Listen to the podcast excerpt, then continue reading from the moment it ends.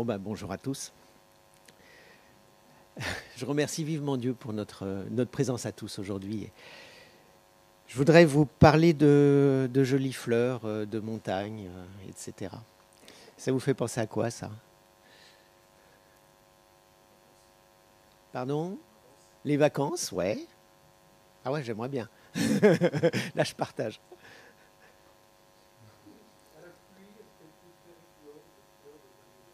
Voilà.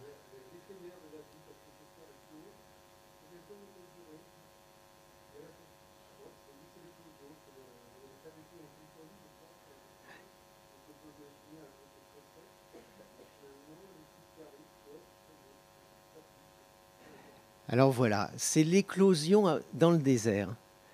En fait, euh, ça s'est passé il n'y a, pas très longtemps. Hein. On est en, en 2018, euh, une saison de pluie un petit peu importante dans un désert à côté de Los Angeles, aux États-Unis.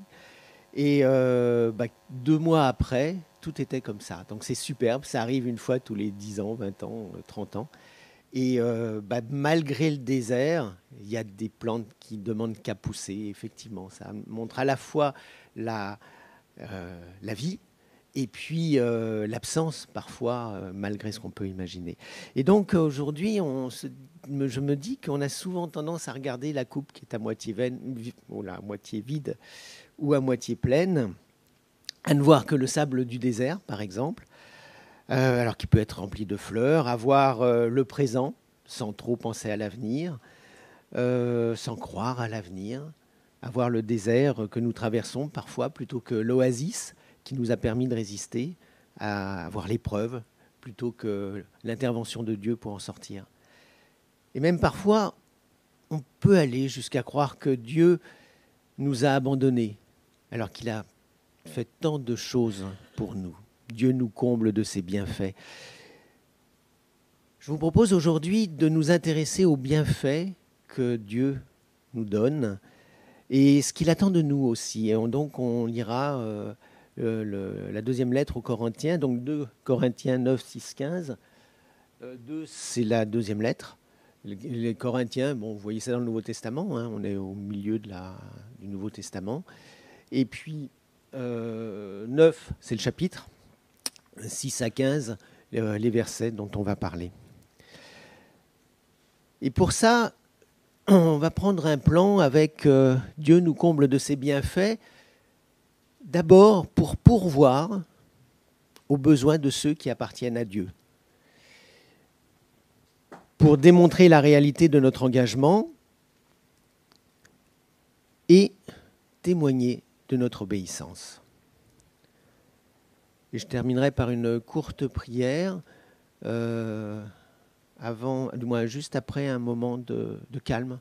On prendra une ou deux minutes pour euh, réfléchir à ce message.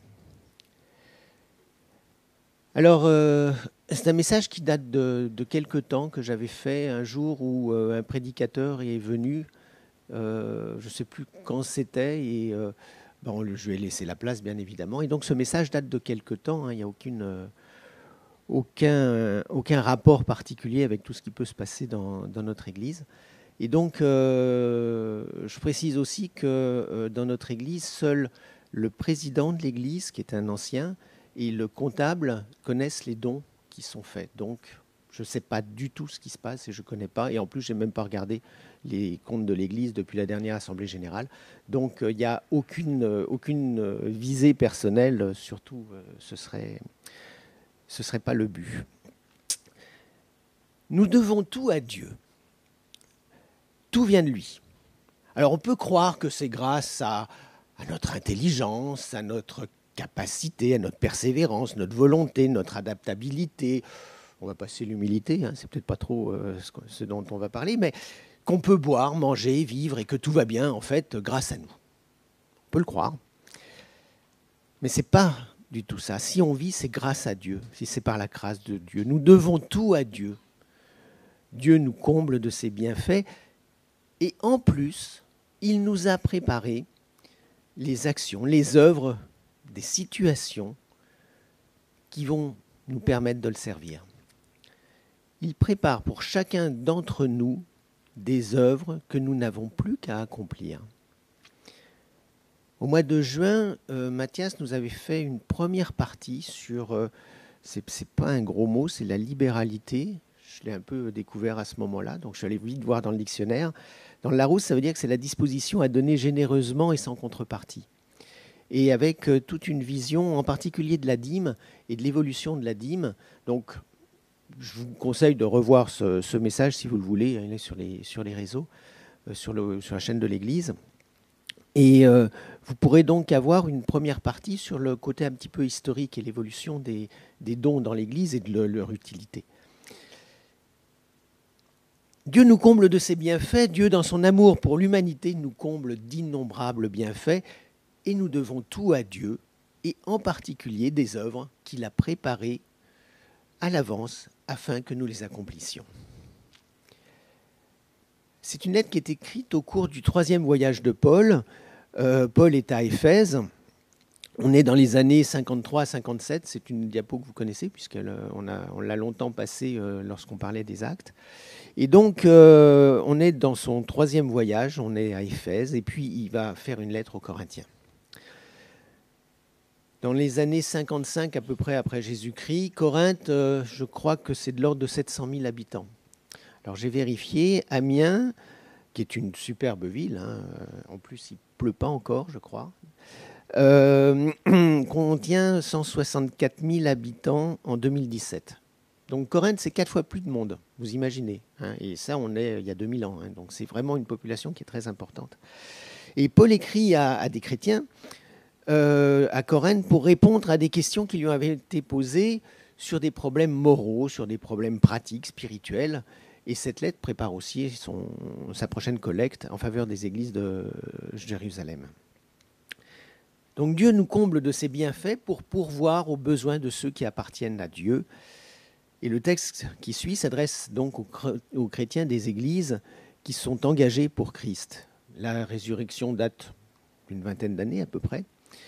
Et il est déjà bon de faire des rappels dans les églises. Et pourtant, vous voyez combien on est proche du message de, Jésus. Et euh, bah, c'est bien de faire des rappels. Alors je prendrai le texte de la, version Summer et on va le lire progressivement. Rappelez-vous, semence parcimonieuse, maigre récolte, semence généreuse, moisson abondante. Rappelez-vous, rappelez-vous, dans le Proverbe 24, 20, il est écrit À la saison froide, le paresseux n'a pas envie de labourer, et au temps de la moisson, il cherche à récolter mais ne trouve rien. La vie avec Dieu est une vie active. Dieu ne nous demande pas d'attendre ses bénédictions, mais plutôt de les anticiper pour préparer ce qu'il attend de nous. Verset 7, que chacun donne ce qu'il aura décidé en son cœur sans regret ni contrainte, car Dieu aime ceux qui donnent avec joie que chacun donne. C'est un ordre. C'est pas négociable. Mais selon ce que chacun décide dans son cœur, avec joie, pas de contrainte, mais avec respect et reconnaissance de ce que Dieu a fait pour nous. Et remarquez que chacun est concerné. Pas uniquement les plus riches, les notables, les responsables, les plus âgés. Tout le monde est concerné il a aussi le pouvoir de vous combler de toutes sortes de bienfaits. Ainsi, vous aurez en tout temps et en toutes choses tout ce dont vous avez besoin, et il vous restera encore du superflu pour toutes sortes d'œuvres bonnes.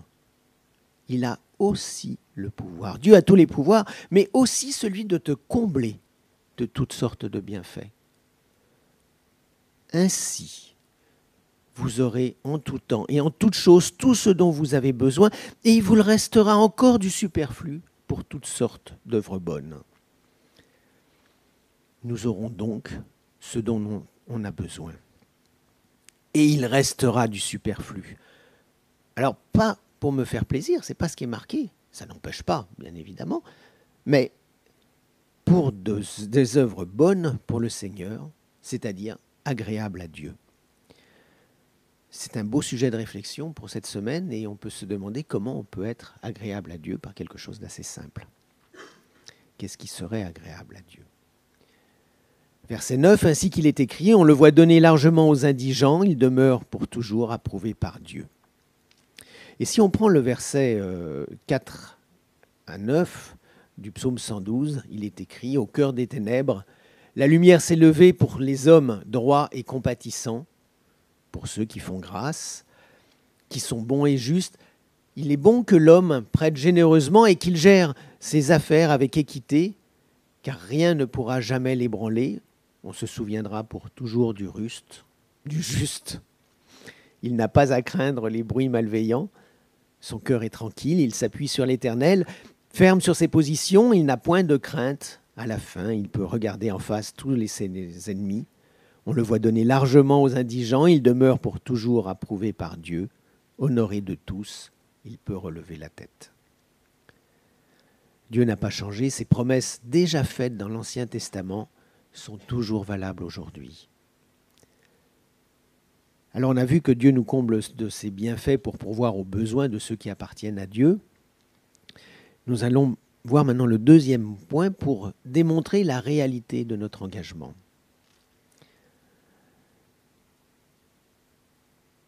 Celui qui fournit la semence au semeur et lui donne le pain dont il se nourrit vous donnera aussi avec largesse toute la semence nécessaire et fera croître les fruits de votre générosité. C'est une phrase qui est très affirmative.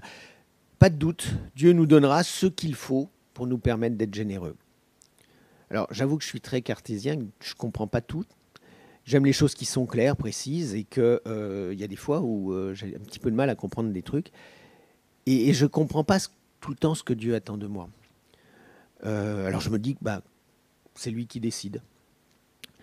Qu'il a tout pouvoir et que je ne devrais même pas concevoir de, de le questionner. C'est lui qui a raison et à moi de, bah, moi de me soumettre et surtout pas le critiquer. Et vous vous souvenez de la prière du Notre Père, hein, que ta volonté soit faite. Hein. On le redit de temps en temps, c'est pas la nôtre, c'est la sienne.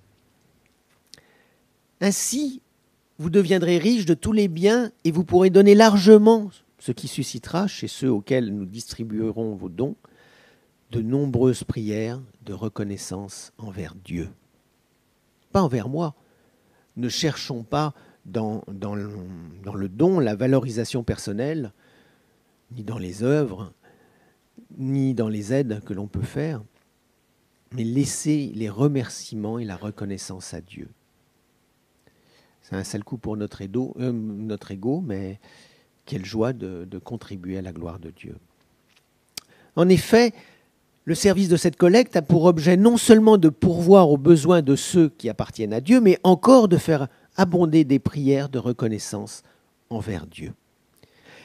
C'est tellement important que c'est répété. Vous voyez, regardez dans le texte.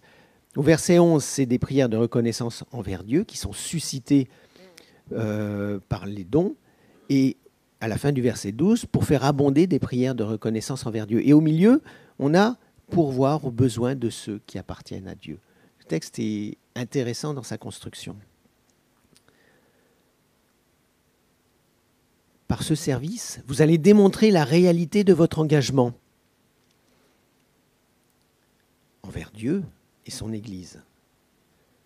Et n'oublions pas qu'on peut dire des tas de choses sur notre Seigneur, elles ne servent à rien si nous ne les vivons pas et si nous ne les montrons pas, si nous ne montrons pas combien nous sommes fidèles et obéissants à notre Dieu. Aussi, ces chrétiens loueront-ils Dieu pour l'obéissance par laquelle s'exprime votre foi en la bonne nouvelle du Christ? Ils le loueront aussi pour la largesse avec laquelle vous partagez vos biens avec eux et avec tous. Aussi, ces chrétiens, qui sont des. C'est une lettre qui est adressée aux chrétiens de Corinthe, hein, et donc ces chrétiens profiteront de, des dons, des aides, et loueront Dieu pour l'obéissance et pour ce partage. Donc Dieu nous comble de ses bienfaits pour pourvoir aux besoins de ceux qui appartiennent à Dieu, pour démontrer la réalité de notre engagement et témoigner de notre obéissance. Pour ceux qui ne voient pas ou qui sont un peu loin, le petit bonhomme, il dit euh, Mon Dieu, quand je te parle, j'aimerais bien que tu m'écoutes. Et Dieu lui répond, eh bien, moi aussi, figure-toi. Obéir à Dieu, c'est d'abord l'écouter. Notre ego nous pousse à nous écouter nous-mêmes avant tout, nous laisser la priorité, c'est Dieu qu'il faut écouter, honorer, servir, pas doux. Verset 14, ils prieront pour vous, traduisant ainsi l'affection qu'ils vous portent à cause de la grâce surabondante que Dieu vous a accordée. Béni soit Dieu pour son don incomparable. Ils prieront pour vous, traduisant ainsi l'affection qu'ils vous portent à cause de la grâce surabondante que Dieu vous a accordée. Et ces chrétiens prieront aussi pour nous, pour cette grâce surabondante. Béni soit Dieu pour son don incomparable. Amen. Alors après ces trois parties, je vous propose un côté un peu plus pratique, même très pratique, parce que tout ça c'est un petit peu euh, théorique, et en pratique, de quoi pouvons-nous nous servir dans toutes ces demandes du Seigneur? Donc application. Alors c'est une habitude, hein, maintenant vous connaissez dans toutes mes prédications. J'insiste sur le fait que ce n'est pas parce que je suis de ce côté du micro que je ne suis pas comme chacun d'entre vous. Et euh, ne faites pas de moi quelqu'un d'exceptionnel. Ceux qui me connaissent savent que je ne suis pas, donc euh, pas de souci là-dessus, mais euh, que ça se sache. Alors, donnons avec joie je me suis inspiré d'un, je sais pas comment s'appelle, un podcast, de Tout pour sa gloire, hein, de Florent Varac, que vous pouvez retrouver, qui est vraiment très chouette. N'hésitez pas, quand vous n'avez pas trop quoi faire et que la télé vous ennuie, euh, allez sur le site, il y a vraiment des choses qui sont chouettes. Donner avec joie, on ne perd pas quelque chose en donnant. Il y a plus de joie à donner qu'à recevoir. Et ça, c'est une parole de Jésus qui est citée par, euh, par Paul dans Acte, hein, c'est Acte 20-35. Il faut un petit peu de temps pour le, vivre vraiment, c'est pas toujours facile, parce que parce qu'en pratique, on voit ce qu'on perd, on voit ce qu'on donne, et on voit pas obligatoirement les fruits, mais c'est pas le but. Mais même parfois, il n'y a aucune joie que ça peut procurer. Mais ce n'est pas, pas grave. Le principe euh, de la bouteille à moitié vide et à moitié pleine fait qu'on est content parce qu'on a donné et que ce que l'on donne, de toute manière, c'est pour le Seigneur. C'est un choix personnel et libre. Nous l'avons vu déjà au mois de juin. Méfiez-vous euh, si vous vous sentez contraint euh, contre votre plein gré à être obligé de donner quelque chose parce que vous avez une pression sociale, une pression de l'Église, une pression des, des frères, il ne faut pas exagérer on donne ce qu'on a envie de donner. Par contre, parfois on peut être rappelé en disant euh, T'as pas l'impression que c'est pas beaucoup Mais attention aux fausses promesses. C'est très à la mode. Alors on peut dire que c'est vrai sur d'autres continents, on a des exemples, mais il y a vraiment des églises, voire des dirigeants d'églises qui sont très fortement enrichis en disant que euh, si vous donnez beaucoup, surtout à moi, euh, vous aurez plein de bénédictions. Soyons très clairs, l'évangile de la prospérité est une arnaque.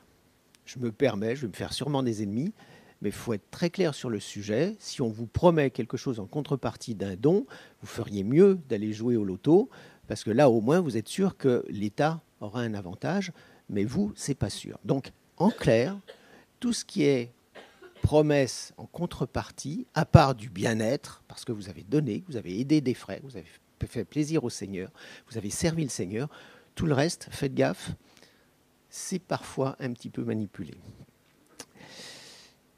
Faites gaffe aux réseaux sociaux, souvent ça commence très bien et à un moment, toc, vous avez une petite euh, allusion à ça et ça part un peu en vrille. Donc de temps en temps dans les messages, faites attention. On donne par amour, par respect, parce que Dieu nous le demande, mais pas par intérêt. On donne ce qu'on décide et pas ce qui reste. Ça, c'est hyper pratique pour l'avoir vécu. Si vous voulez donner des choses en fin de mois, ça va être compliqué. Alors, décidez à froid ce que vous pouvez donner et vous faites ça en début de mois. Nous, on est beaucoup pour euh, des virements. C'est beaucoup plus simple au niveau de la comptabilité, au niveau de la transparence. Et en pratique, c'est parti en fin de mois. Ben voilà, après, vous vous débrouillez avec ce qui reste. Mais si vous attendez la fin du mois, deux, trois jours avant, euh, avant l'arrivée des revenus, ça va être très compliqué. Ça, c'est de l'expérience. On ne met pas Dieu à la dernière place. Et si on le met à la première place, il bah, faut aussi mettre ce genre de choses à la première place. Lui qui nous comble de ses bienfaits et qui a subi un châtiment euh, à notre place et par amour pour chacun. Selon ses moyens, que chacun donne et apprenne à donner. Même tout petit. On ne l'avait pas trop fait avec nos enfants, euh, mais je pense que même un tout petit peut donner un petit peu de son argent de poche quand il en a, ou apprendre à donner, apprendre à comprendre qu'on peut partager des choses. C'est important. Pour les plus grands, c'est le prix d'une place de cinéma. Ça peut être, euh, je ne sais pas, euh, un, plaisir, je sais pas, un kebab, un truc comme ça, quoi. Euh, on va parler de la dîme, mais je suis embêté par le terme parce que vous verrez dans le, si vous regardez le, message du, mois de juin, le terme ne s'approprie pas exactement à ça parce qu'historiquement il y a tout un contexte, mais on peut partir de ça.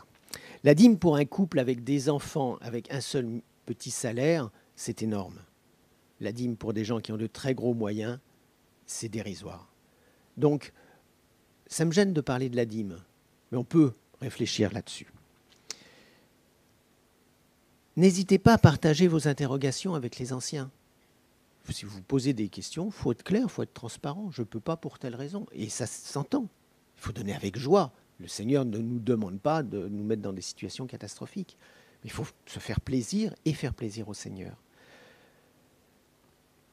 Mais que ce ne soit pas une raison de, de donner moins ou de, de, caresser notre amour de, de l'argent et pourquoi pas de la radinerie. Donc je crois qu'il faut trouver le juste milieu. C'est toujours compliqué et je crois qu'il faut en parler à un frère, en parler à, un, ancien pour euh, essayer de comprendre ce qu'on peut faire. Et puis pas tomber dans l'excès, ce serait dommage. Et euh, si vous vous serrez la ceinture de telle sorte que c'est plus possible de vivre parce que vous donnez trop euh, aux autres, euh, peut-être qu'il vaut mieux que vous soyez en pleine forme et heureux et, que vous donniez un petit peu moins et puis que vous profitiez de ce temps pour partager du temps. Il n'y a pas que de l'argent qu'on peut donner, on peut donner du temps, c'est important. On donne à Dieu et pas à une organisation. Alors pourquoi? Euh, Je donne à l'Église, ok, mais attendez, hein, elle a intérêt franchement à faire ce que je lui demande. Ça, il n'en est pas question. C'est n'est pas logique, c'est pas biblique. Euh, je donne, et les responsables qui en ont discuté avant avec l'ensemble de l'Église euh, vont affecter les fonds. Et ils vont se débrouiller. Ou le, groupe qui s'occupe de ça, ça peut être des responsables, ça, c'est l'Église qui choisit selon sa, structure. Mais il faut bien se dire que euh, une fois qu'on a donné, on ne va pas s'en servir pour faire une sorte de chantage en disant mais oh, euh, moi je donne des trucs, je suis important, quoi. Hein. Je fais confiance. Et les gens qui prennent l'argent, qui l'utilisent, sont redevables devant Dieu. C'est pas n'importe quoi. Donc euh, Dieu va s'occuper de, ça. Alors dans l'utilisation des dons, il y a un côté très pratique auquel je, tiens, qui est euh, le salaire le salaire des pasteurs. Alors, on est dans une église qui a été bénie parce que, faut être très clair, que nous avons eu la chance d'avoir un missionnaire pendant des années qui était pour une très grande part payé par euh, des frères. Et il faut se rendre compte que c'est quelque chose d'assez fantastique. Ce qui nous a permis de grandir, ce qui nous a permis d'avoir des locaux. Et il faut vraiment les en remercier, on les en remercie vivement. Euh, je vais vous faire un, calcul qui est un petit peu bizarre. Mais je n'arrive pas à comprendre comment dans une église, on va prendre juste pour l'instant des salaires, comment dans une église, on va partir de la dîme, 10 foyers qui donnent la dîme, ça fait 100, ça fait 100%.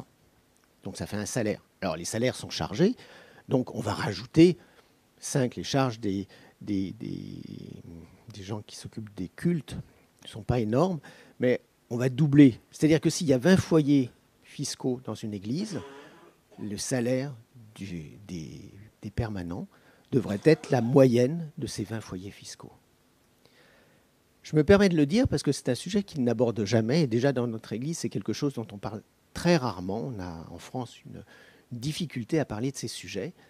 Je n'arrive pas à concevoir ni à accepter, et je me suis baladé il n'y a pas longtemps dans des, endroits où il y a des pasteurs ou des futurs pasteurs qui sont présents. J'en ai parlé, ça pose un vrai problème. C'est qu'on n'ose pas dire qu'il n'est pas normal que des pasteurs, que des personnes qui s'occupent de, des brebis n'aient pas au moins la moyenne de ce que touche l'Église. C'est pas logique. On ne peut pas partir en vacances avec des belles voitures et se dire que le pasteur, bah, euh, lui, il pourra rester euh, à la campagne, c'est bien parce qu'il habite une ville qui n'est pas très grande et qu'il y a des forêts autour. Ça me semble totalement inconcevable et totalement anormal. Et ce n'est pas ce que dit la Bible. Donc, il faudrait que les pasteurs soient rémunérés au moins à la hauteur de la moyenne des salaires de l'Église. Alors vous allez me dire, oui, mais il y a d'autres choses, il y a des locaux, évidemment. Eh bien, on fait la même démarche pour les locaux. À partir du moment où on a décidé d'avoir des locaux, eh ben, on fait pareil. C'est-à-dire que chacun va donner un petit peu, mais ça ne doit pas entamer le salaire des pasteurs. Vous allez me dire, facile à dire quand on est dans une église dans laquelle on a eu des missionnaires et toujours des gens qui, sont présents euh, de, façon bénévole pour euh, en assurer la direction. Mais il faut vraiment avoir en tête que c'est un point qui est important dont on ne parle pas assez en, France. Et celui qui sème peu moissonne peu. Je veux juste dire qu'il ne faut pas hésiter à se pousser un petit peu, être dans nos retranchements pour se dire qu'est-ce qui est décent, qu'est-ce que moi je n'accepterai pas, qu'est-ce qu'on peut imposer à des gens qui consacrent leur vie à Dieu et qui viennent nous aider, nous, nous rassurer, nous guider? Il faut casser cette acceptation de faibles ressources des frères et sœurs qui se chargent de, et qui se consacrent au service du Seigneur. Dieu nous comble de ses bienfaits. Les dons, les financements de l'Église, les financements des salaires sont des actes d'adoration. Il faut le voir comme ça. Si nous ne donnons pas pour soutenir l'œuvre de Dieu, nous empêchons l'œuvre de Dieu de se faire. N'oublions pas que nous sommes redevables à Dieu et souvent redevables de personnes qui se donnent du mal pour que des missionnaires nous aient contactés et nous aient euh, touchés aussi. Et nous sommes sauvés par la grâce, pas parce qu'on donne. On ne mélange pas. Mais l'humanité est déchue, corrompue par le péché, naturellement éloignée de Dieu, et dans sa bonté infinie, Dieu s'est fait homme en Jésus-Christ pour venir porter notre faute et subir notre châtiment à notre place. Et Dieu nous comble de ses bienfaits. Ce que nous sommes, nous le devons à Dieu, car par notre union avec Christ Jésus, Dieu nous a créés pour une vie riche d'œuvres bonnes qu'il a préparées à l'avance afin que nous les accomplissions. Quelles sont les œuvres que je pourrais faire et qui soient agréables à Dieu? Qu'est-ce que je peux mettre en place pour y parvenir Nous ne sommes que les gestionnaires de ce qui appartient à Dieu. Ce que nous sommes, nous le devons à Dieu, car par notre union avec le Christ Jésus, Dieu nous a créés pour une vie riche d'œuvres bonnes qu'il a préparées à l'avance afin que nous les accomplissions. On a souvent tendance à regarder le verre à moitié vide ou à moitié plein plutôt qu'à moitié plein.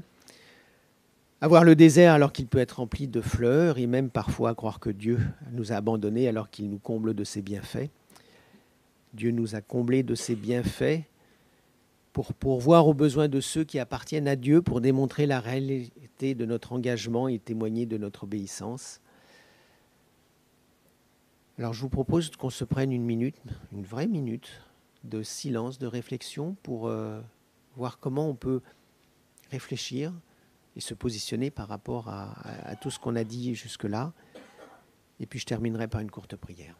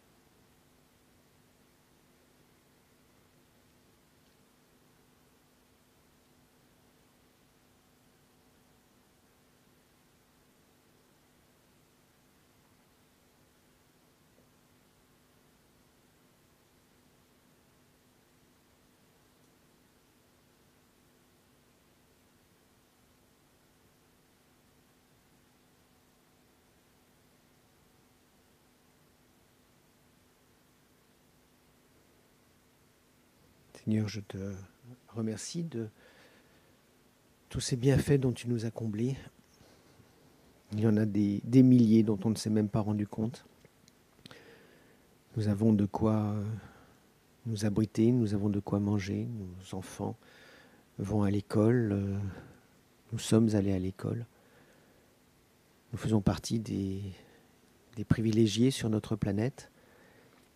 Et je t'en remercie vivement, Seigneur, mais que cela ne nous masque pas que tout ça, ça vient de toi et que c'est toi qui décides et qu'on t'est totalement redevable. Merci de nous accompagner, de nous aider, de nous guider dans, dans ces démarches qui sont parfois euh, complexes. Merci Seigneur de nous apporter déjà tout le bien-être et les bienfaits dont tu nous combles. Amen.